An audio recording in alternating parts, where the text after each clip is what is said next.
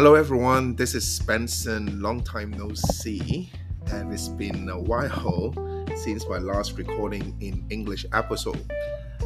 As I always have in my mind that I would like to record my podcasts in English, Cantonese, and also Mandarin, so that it hope hopefully can reach to people around the world who understand different languages. And it's been a really crazy month about with my corporate training, career coaching, and life planning uh, classes. So only got time today to really record a new episode. As always, I always want to record an episode once a month, and please keep reminding me and keep supporting me and reach really, really help me to motivate myself to keep sharing my my thoughts, my wisdoms, my experience to you all around the world. So today, the theme is about human design. Have everyone here heard about these two words called human design? And do you know what does it really mean? So let me tell you a story. I actually first heard about these two words called human design since I joined uh, my current business, my current company, which is a uh, human resources consultancy, two years back and my senior my, my, uh, senior partner talked to me about this because he is into meditation he's into buddha and he thought benson do you know your personality your, your type on human design? I said well, what does it mean by human design?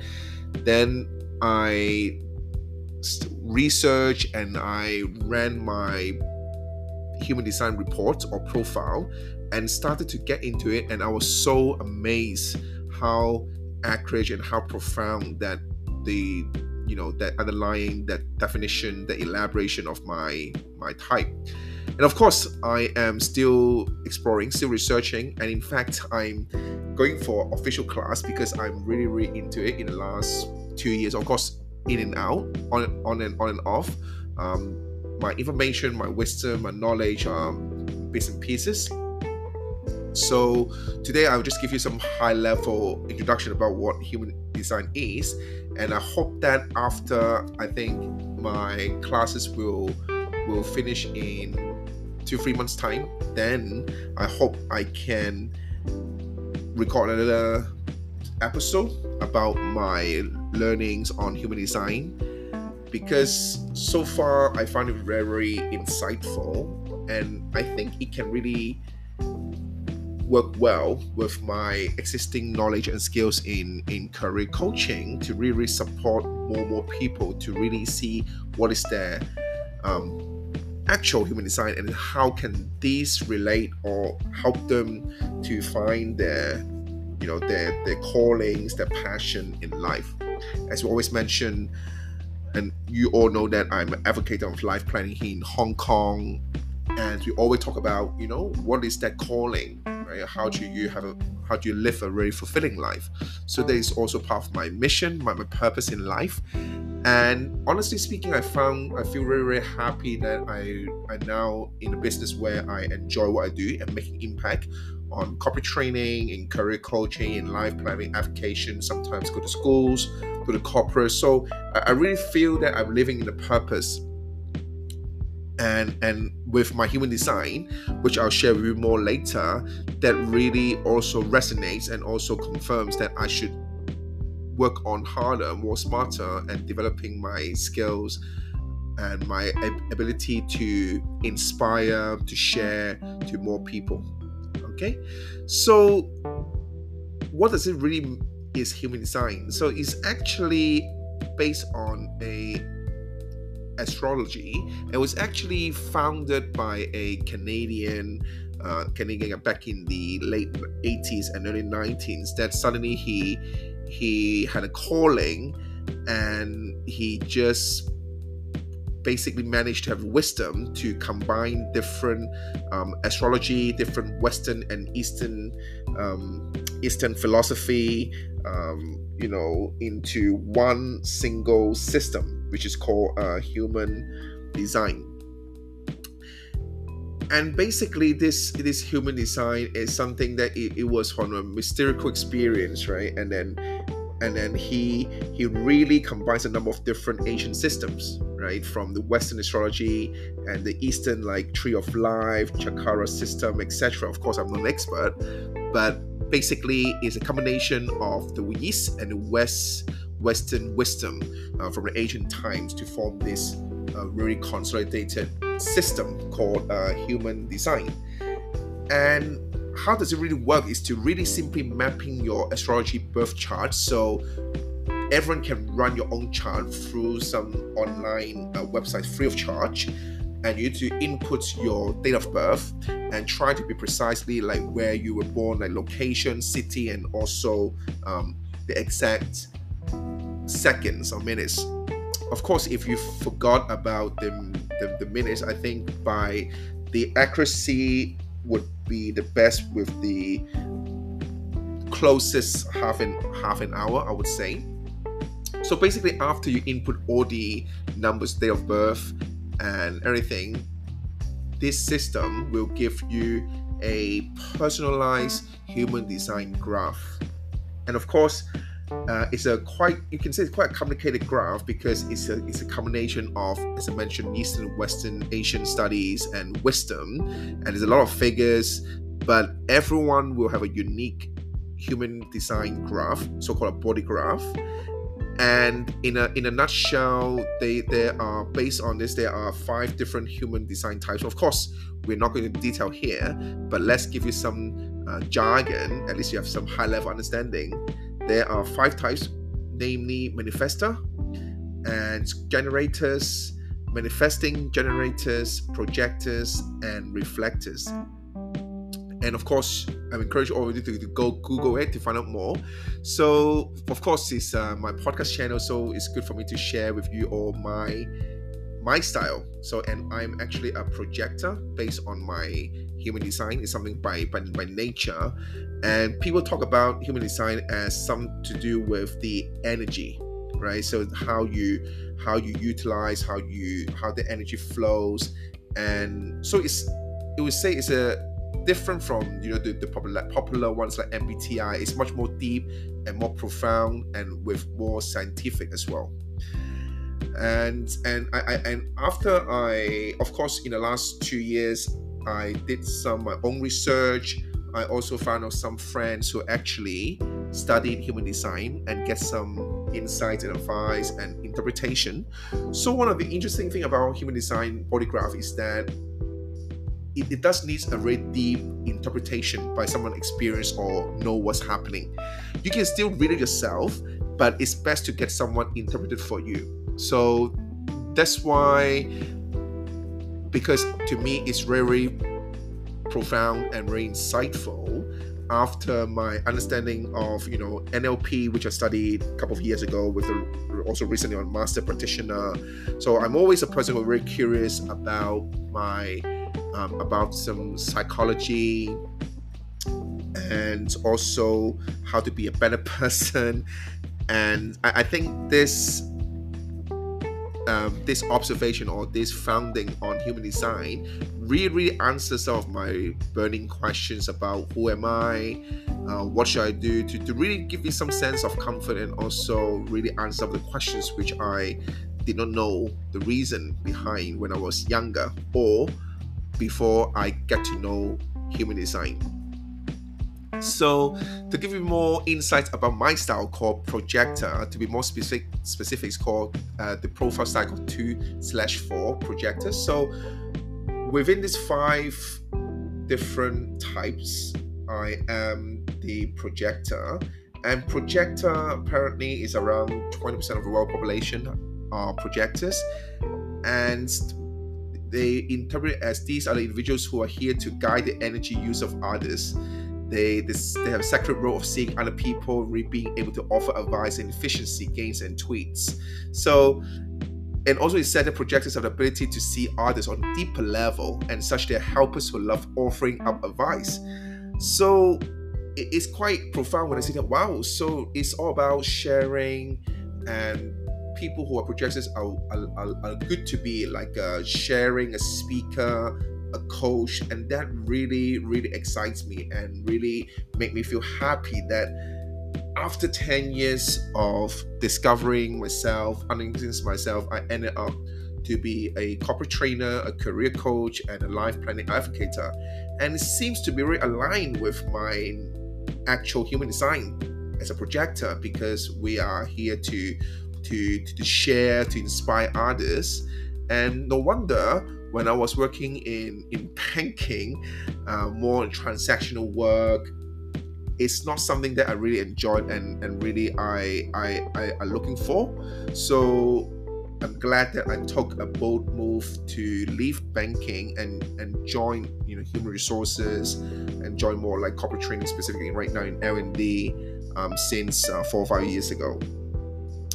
So it did it did say that um, in a, as a as a projector or let's say specifically on a two two slash four profile, we we we we, we really um, have sometimes we call it like a hermit op, op, uh, opportunist opportunist.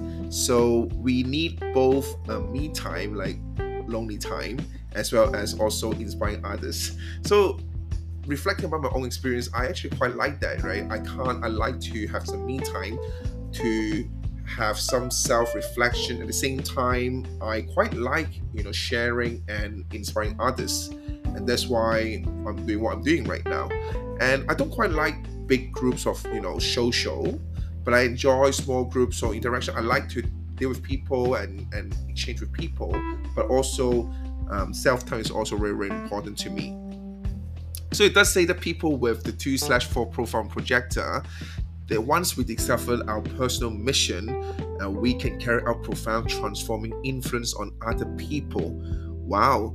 Um, that really excites me to in the fact that really, really aligns to what i'm doing right now. So by knowing my human design as a projector it does in it does resonate or empower me to to stick to my plan or stick to where which industry i'm in right now to develop further so and also really explain some of the characteristics of my strength and weakness. Um, you know sometimes might not for, for, for me as a, as a projector there's a really common characteristics that is to be we need to be invited to excel or to excel what we do.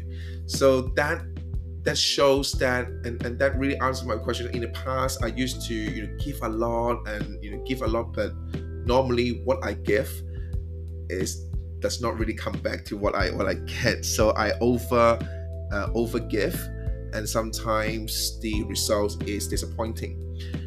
And I think this really, really helps me by understanding a bit more about my profile. I now knowing that how to, of course, number one is to strengthen my belief that I make I did make a right choice to enter um, corporate training, career coaching, this kind of field, so that I can live uh, with my own human design to the full. And just to supplement here, the whole thing about human design is no good and bad. It's about your natural because it's based on your birth date of birth, right? So it's something that is your inborn. So you it's no good and bad profile. But by understanding your own human design, you are more you have higher awareness about how you put your focus or energy to right? And maybe in career, maybe in relationship. So how to to to better manage your energy and your focus to so that you can live a fulfilling life. And to me, this really, really links back into career coaching and, and life planning. And that's why I hope that after I learn more deeper about human design in the future, I can support my clients or my friends better by combining life planning and also coaching and also maybe NLP and human design. I'll try to internalize this wisdom and see how I can better support my clients, you know, my friends, etc. So today I'm more my, my purpose is just to give you a high level introduction about what is human design. So as a recap, human design is like uh, is a combined a wisdom from the West and from the East. And there are five major types of personality as a human design. Everyone will have their own unique human design body graph, and you and everyone can go on the human design website and download a free body graph by inputting your date of birth of course, the essence here is that it's very, very deep to truly understand how to interpret individual number on the body graph because there are, I think, more than 50 set of numbers. Okay, so there are something that it does takes time to understand. So let me give you a caution: don't try to understand the first time or even you know one, two, three times when you look at your graph because it does take a lot of effort and wisdom and knowledge to to understand it because this this human design has been there for I think for the last 30 years, but it only grew popularity I think in the last couple of years. In Hong Kong, what I can see from the International Human Design uh, Society, there were only about less than 20 less than accredited uh, interpreter. So that also makes me feel that maybe I'm not sure. I, right now I'm just learning for interest, for passion. I might not go through the whole accredited system, which I did research. I think they're all together uh, nine different levels, and it could cost more than like 60, 70,000 Hong Kong dollars. So I, I think I might not be in that path to be the, the expert, to, to be the expert top level, but I think it's good but, uh, both for my personal benefit and also my career um, to, to get to know more. That's why I recently registered for a course. It's actually starting next month, and for I think eight to ten classes to go deep about how to interpret human design body graph.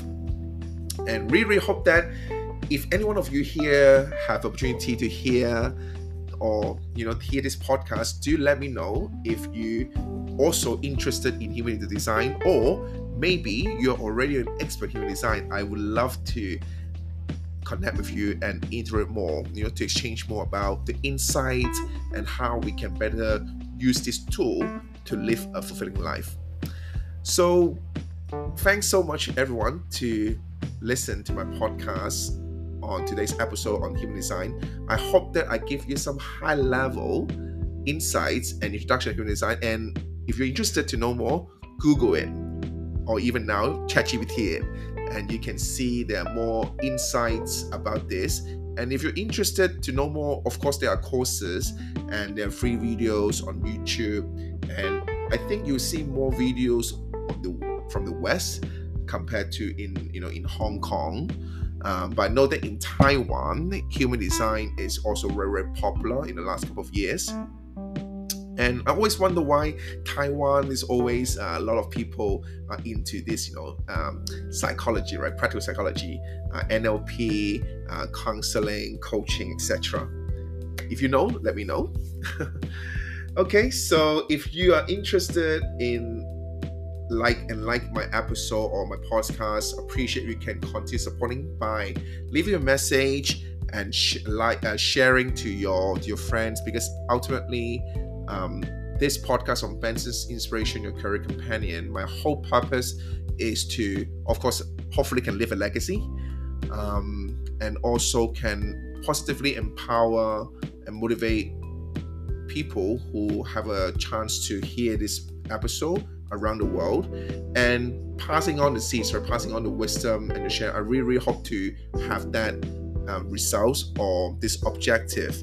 So that's why every episode I try to share something what I discovered recently, what I'm into recently, and my personal experience about you know life in in general. So I think I'll call it an end. It's nearly wow, it's a long episode today for nearly 20 minutes. I hope that you enjoy and see you all next time. And if you have any any questions or any any insights or feedback about my podcast, feel free to leave me a message.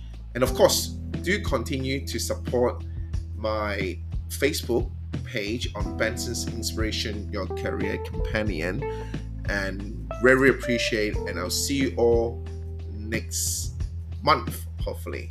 And I will continue to upload and post my thoughts, my sharing, my on my Facebook. So if you find that you often wait so long for my update on podcast, do check out my Facebook page as well, which I'll try to also post in Chinese as well as English.